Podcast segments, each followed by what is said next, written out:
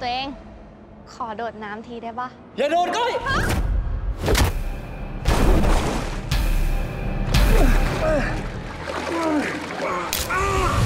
ช่วยด้วย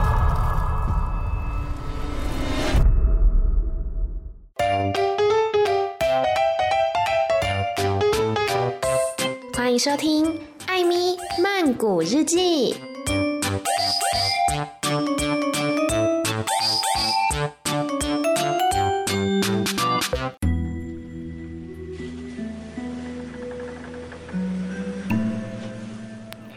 迪卡，米娜卡，又到了艾咪看泰影的时间了。今天呢，要来介绍的这一部电影，虽然全片没有鬼，但还是让我觉得非常的恐怖。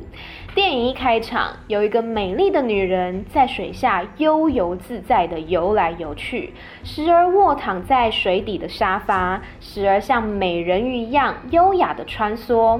原来这是一个电影剧组，他们选定了一座偏僻的废弃泳池，拍摄水面下的画面。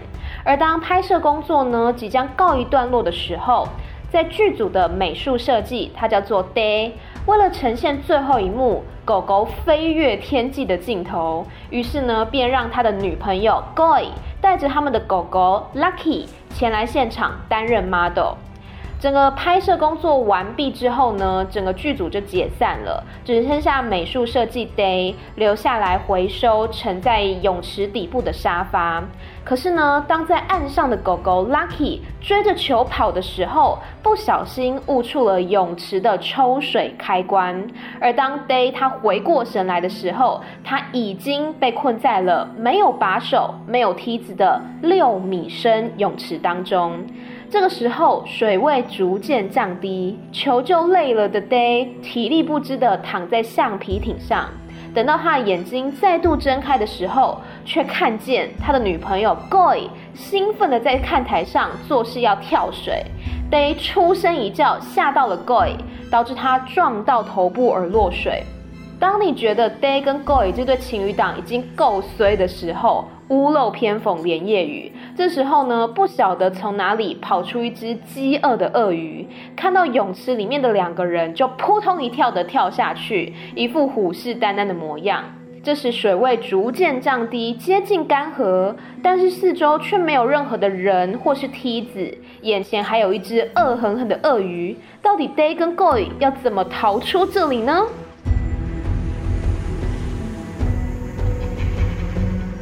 这部电影呢，叫做《一池到底》，又叫做《恶口逃生》。鳄是鳄鱼的鳄。我第一次看到的时候呢，好像是在电视上看的。那时候电影台有一个恐怖影展，其中就包含了这部片。它是二零一八年的作品。那我刚刚讲过，虽然整部片当中完全没有鬼，也没有枪杀案，没有人心的勾心斗角。但还是很恐怖，因为呢，整个电影场景其实很单纯，就是废弃的泳池跟下水道而已。但是我觉得导演把节奏安排得很好，所以你不会觉得说只在这两个场景很无聊，反而是你可以看到主角利用不同的一些工具，还有不同的方式试图逃生。所以画面当中呢，常常会看到说，主角不时都会发现，哎，身边有一些可以求生的道具。但是当你以为他要得救的时候，一线生机又跟他擦身而过。所以虽然场景很单纯，但是随着主角他每一次的生死交关，我都会跟着紧张起来。我甚至好几度呢，在电视前面跟他一起叫了出来。这部《一池到底》的导演叫做平，他担任了泰国电视三台跟七台的电视剧很多次的导演。那他同时呢，也是一名作家、编剧跟演员，指导过的作品包括说二零一零年的喜剧片叫做《Sam Yan》，以及二零零六年的《Loveaholic》等等。那这一次呢，他指导一池到底找来的男主角是泰国爱情片男神 Ken。Ken 呢，在大概十年前左右吧，曾经演出过一部泰国非常红的爱情电影，叫做《下一站说爱你》。里面有一个呃捷运人员是一个超级暖男，那个就是 Ken 所饰演的角色。之后 Ken 呢，他的重心大部分都是放在电视剧。最近的一部电视剧作品应该是二零一五年泰国三台的《龙翼黑帮之野牛》，有兴趣的话可以去看一下。而 Ken 呢，为了这一次的拍摄，听说他为了呈现跟鳄鱼力拼的画面，他不但刻意的瘦身了十公斤，而且还进了健身房练出更明显的肌肉线条，就是要让这个对决画面更加完美。那戏里面还包括说有一些潜水啊，跟危险的动作场面，Ken 都是尽量亲身上场演出，可以说是非常敬业了。他也因为这部电影呢，入围了二零一九年的泰国金天鹅奖最佳男主角奖。同年入围者呢，还包括了《告别茉莉》的维以及《把哥哥退货可以吗》Sunny，还有《进来的一百天》James。以及苏梅岛之歌的 David Asavano，这一年我觉得根本就是死亡之组啊！每部电影都超好看，然后每一个都超会演的。最后呢，是唯以《告别茉莉》这部电影夺下了影帝。去年告别茉莉也真的是横扫了奖项，包括那年金天鹅奖的最佳影片、最佳导演、最佳男配角，还有刚刚讲到的最佳男主角奖，都是告别茉莉拿下的。哎，不过我们今天的主角不是告别茉莉，是一池到底。一池到底呢，除了入围了最佳男主角奖之外，还入围了最佳特效化妆，以及最佳美术指导，还有最佳视觉效果奖。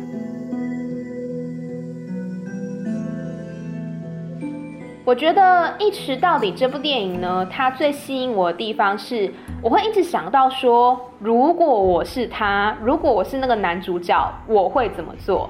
你想想看哦，当你被困在六米深的泳池，身旁有一个昏迷的女友，眼前有一只饥饿的鳄鱼，而你手边只有一座破沙发、一条项链、几块碎木头、一条铁丝，你会怎么做呢？电影当中将绝望跟希望玩弄于股掌之间，玩弄主角，也同时玩弄观众。因为每当我以为这大概就是他生命的尽头了，却又突然出现一丝希望，可能是路过的人，或是一台摇摇欲坠的手机之类的。但是随即希望又伴随着失望，路过的人就这么走了，没有听见他们的呼救，手机就这样掉入水里了，再也没有办法开机。我想，如果我是主角的话，我可能在几番挣扎，确定我真的爬不上去了之后，我就会把自己撞晕，然后期待鳄鱼赶快把我吃掉。一来是因为我很怕痛，我很怕我如果醒着被它咬的话，我会很痛；二来呢是相较于死亡，我其实比较害怕的是绝望感，那种。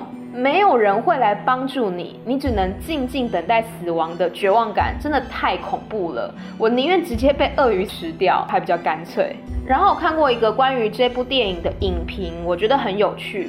他是这样说的：他说，之所以将主角困在泳池底部，其实就是象征着主角对于生活的想象，就像是一个难以翻身的阶级。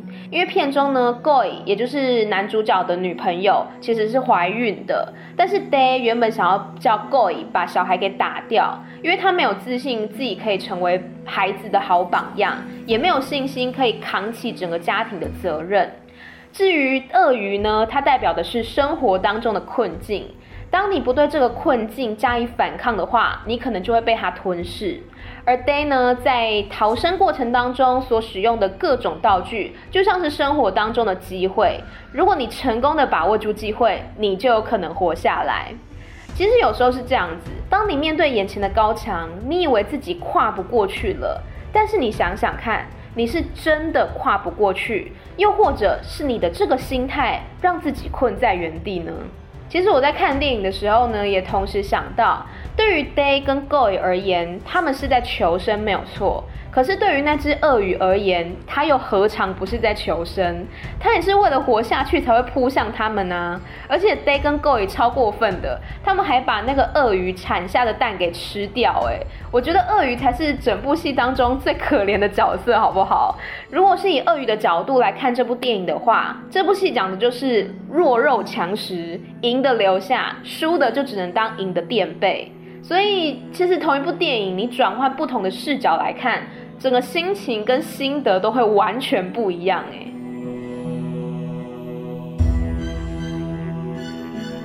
然后呢，我其实本来不是要介绍这部电影的，我本来想要介绍的是去年在泰国上映，台湾好像是上个月上映的电影，叫做《奇迹救援》，是不是觉得这个片名非常的熟悉？因为我觉得台湾的那个电影片名真的太类似了，什么救援啦、绝地啦、决战啦之类的，每一部片名都超级像。反正这部《奇迹救援》呢，它是真实事件改编的。它讲的是在二零一八年的六月，也就是刚好两年前左右，位在泰国北部的清莱府，靠近缅甸国界的一个山洞，叫做睡美人洞当中的一个受困事件。二零一八年的六月二十三号。在青莱府的少年足球队，他们叫做野猪队，其中呢有十二名球员跟他们的教练跑到了睡美人洞里面，可是当晚呢却下起了暴雨，导致大量的水灌入到山洞里面，造成他们受困。为了寻找这失踪的十三个人，在两个星期里面，来自世界各地的数百名志愿者投入了救援，包括了军警人员、潜水专家、医疗人员、工程公司，还有救难团队等等，都来到现场协助救援行动。除了泰国本地之外呢，包括邻近的缅甸跟辽国也派出了大量的搜救人员，还有像是美国的军方、英国、澳洲、加拿大、欧盟各国。俄罗斯、日本、印度、中国等等，集结了二十多国的团队并肩合作，还包括了非政府组织的公益团体，都是有派人到现场协助的。那这受困的十三个人呢，在七月八号到十号之间，也就是当他们受困了十五到十七天之后，全数被救出。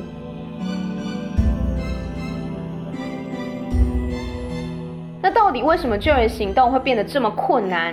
第一个是因为他们受困的期间就是泰国的雨季，也就是像现在这个时候，其实是。呃，泰国时不时就会下起大雨，所以呢，连日的暴雨造成睡美人洞里面的水位一直升高，每一个小时可能会上升十五公分，甚至洞穴里面有一些地方的积水是达到了五公尺。也因为这个豪雨呢，不断的灌入到洞里面，造成洞里面会有泥水污浊的现象，也就导致了潜水员他们的视线看不清楚，增加救援的难度。还有，虽然泰国政府呢调来了大型的水管抽水，可是水管常常被泥巴啊、石头还有树叶之类的杂物给堵塞，所以造成这个抽水的速度也比不过降雨的速度。第二个困难的点是因为睡美人洞它全长有十多公里，是全泰国第四长的洞穴，也是全世界最难导航的洞穴之一。因为它里面的通道呢又崎岖又狭窄，所以到现在为止还没有人可以成功的走完全程。所以有一些地方是狭窄到连氧气瓶都没有办法携带，就算是专业的潜水员。单趟也必须花上六小时，单趟哦，也就是从外面到里面就要六小时，从里面再把人救出来还要再六小时，是非常艰困的一个状况。而且刚刚讲到，这是专业的潜水员，来回都需要半天了，更何况是这一群根本就不熟悉水性的足球队队员，加上他们那时候已经在洞里面待了这么多天，体力都濒临透支，要把他们救出来真的是难上加难。所以最后呢，他们是采取以一个潜水员携带一名孩子的方式来进行。潜水员呢，让孩子穿上呃带有浮力的背心，后背有一个绳子，是可以让潜水员拉住孩子的背心。全程会依照孩子的体重注射适量的镇定剂，让他们是保持在一个睡着的状态，并且把他们的双手固定在大腿的两侧，避免他们中途突然清醒过来会太过紧张，造成一些拉扯的状况。虽然说这个救援行动真的非常的艰困，但是在经历了十多天的受困之后呢，这群足球队员跟教练总算是力竭归来了。他们也在青莱美赛县的巨蟹寺，呃，举行公开的剃度仪式。因为大家知道泰国呢有传统习俗，就是短期出家。短期出家通常是表示来报恩的意思。他们希望呢透过这个短期出家来报答所有的人员对他们救援的恩情。其中只有一名成员，因为他是基督徒的关系，所以就没有跟着他们一起出家。那值得一提的是，这个事件呢，它还同时让另外一个议题也受到关注，也就是无国籍的问题。无国籍的原因呢，是因为这个野猪队足球队的成员，他们是来自清莱府的美赛县。这个美赛县呢，是泰国清莱府的最北端，也就是处在国境的边缘，跟缅甸接壤。那那边有非常多逃离缅甸军政府的居民。所以，当他们从缅甸越过国界跑来了清莱府之后，他们事实上是没有泰国的这个国籍的。那在二零一八年的八月八号，也就是他们被救出来的大概一个月后吧，这个泰国的教练还有其中的足球队三名成员呢，正式的取得了泰国公民的身份。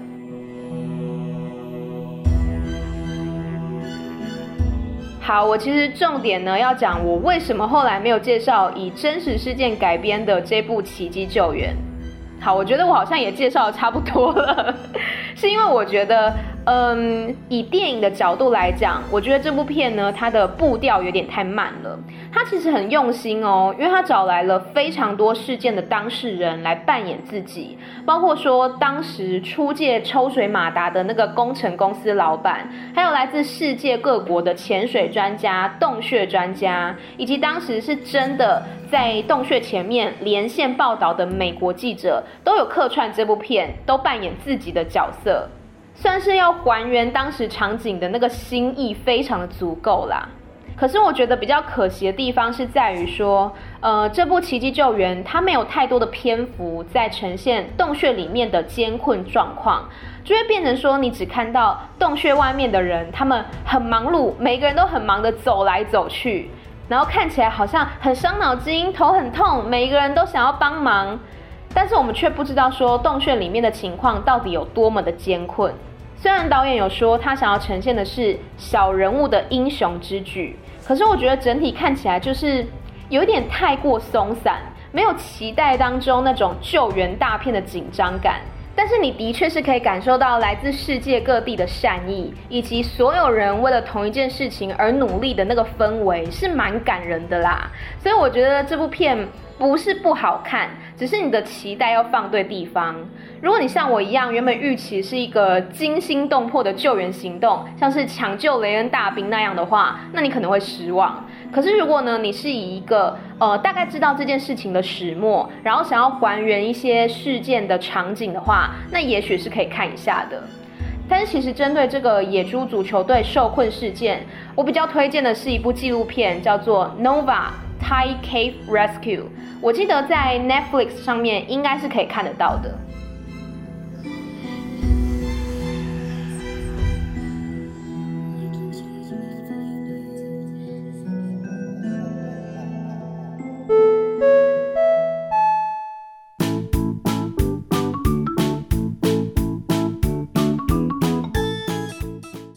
今天莫名其妙的就介绍了两部电影，本来只要介绍一部的，那两部片的本质也不太一样啦。一部片是逃生，一部片是救援。可是我觉得两部片其实都有个共通点，就是水能载舟，亦能覆舟啊。因为这两部片其实都有点像是被困在水底，但他们同时又需要一些干净的水资源，让他们自己活下去。所以我常常会觉得水真的是一个很强大的力量。应该说大自然整个都非常强大，人类真的不要再肆意妄为了。有一天大自然就会反扑的，突然变成一个劝人向善的环节。好啦，来教今天的单字。第一个呢，非常的实用。当你今天如果像 Day 一样被困在那个六米深的泳池，或者是像野猪队成员一样被困在山洞里面，第一件事情是干嘛？当然就是叫救命啊！救命叫做吹队，吹队，吹呢，它是帮助的意思，对有点像是也，可是我觉得这边不应该这样翻，反正就记得吹队就是救命的意思。第二个字除了叫救命之外，你可以说有没有人听见我？听见叫做大音，大音。所以有听见我吗？你可以说大音缠埋，大音同埋，大音就是听见的意思。那跟这个 day 还有 goi 一起在泳池度过了好几天的鳄鱼要怎么说呢？鳄鱼叫做 zola can zorake，zorake。野猪队成员受困的洞穴叫做 tam，tam。记得最后嘴巴是要闭起来的。那最后一个呢，叫做打电话，因为你必须要求救嘛。打电话其实可以分成你打给别人，还有别人打来给你。打给别人呢，你可以说托拜哈，托拜哈。别人打给你是托妈哈，托妈哈。其实这两个片语非常的像，就差了一个字而已。托呢，就是打电话的打的意思，拜是去，哈是找，所以打电话去找谁？比如说打电话去找妈妈。托拜哈妹，托拜哈妹，就是打电话去找妈妈。那呃，哥哥打电话来找我，可以说屁偷妈哈缠，屁偷妈哈缠。所以谁打的电话，你可以放在偷的前面，主词是屁。偷是动词，妈是方向，他打来嘛，来是妈，哈就是找，缠就是我，所以哥哥打电话来找我，屁托妈哈缠。好的，来复习一下今天的单字，第一个字非常的实用，一定要记住啊，吹对，吹对，吹对就是救命的意思。第二个字叫做听见。听见是大音，大音，呃，听跟听见是不一样的哦。比如说，我们一般讲听音乐好了，听音乐叫做方咚的哩，方咚的哩，方就是听的意思，听这个动作。但是如果你听见了，你有把那个声音给听进去的话，那个叫做带音。所以方跟带音是不一样的。第三个鳄鱼叫做 zorake，zorake，洞穴，tam，tam，tam 这个字呢，我是这样记的，我们都会去洞穴探险嘛，所以探险、探险、探险，tam，但是记得最后嘴巴要闭起来，tam 洞穴的意思。最后一个片语叫做打电话，打给谁呢？比如说我打给爸爸。缠托拜哈捆破，我就是缠，偷是打电话，拜是去，哈是找，捆破或是破都是爸爸的意思。我打电话去找爸爸，我打电话给爸爸的意思。那呃，比如说女朋友打电话给我，fan 托妈哈缠，fan 女朋友或男朋友，偷打电话。妈来，哈是找，缠是我，或男生是彭，fan 托妈哈缠，女朋友打电话给我。以上就是今天所教的单字啦。那这边呢，想要跟大家讲一件事情，就是艾米曼谷日记在七月份的时候会呃休更一个月，就是有一个月都不会更新。嗯、主要是我想要调整一下我自己。我其实蛮常在节目当中表达我自己的情绪的。那我诚实的讲，最近的状态就不是很 OK，所以我想要先沉淀一下，也会想想看说第二季可以做什么主题啦。那最快就是六月底整个更新完之后，呃，接下来就是八月份才会跟大家见面了，就七月份是会休更的。不过我的脸书艾咪没逻辑，还有 Instagram Amy 太太 A M Y T H A I T H A I，以及 Medium 账号都还是会持续的不定期更新。所以如果大家对于节目有什么想说的话，都欢迎到这些平台上来找我。每周三、每周六的晚上十点钟，艾咪曼谷日记再见啦，拜拜。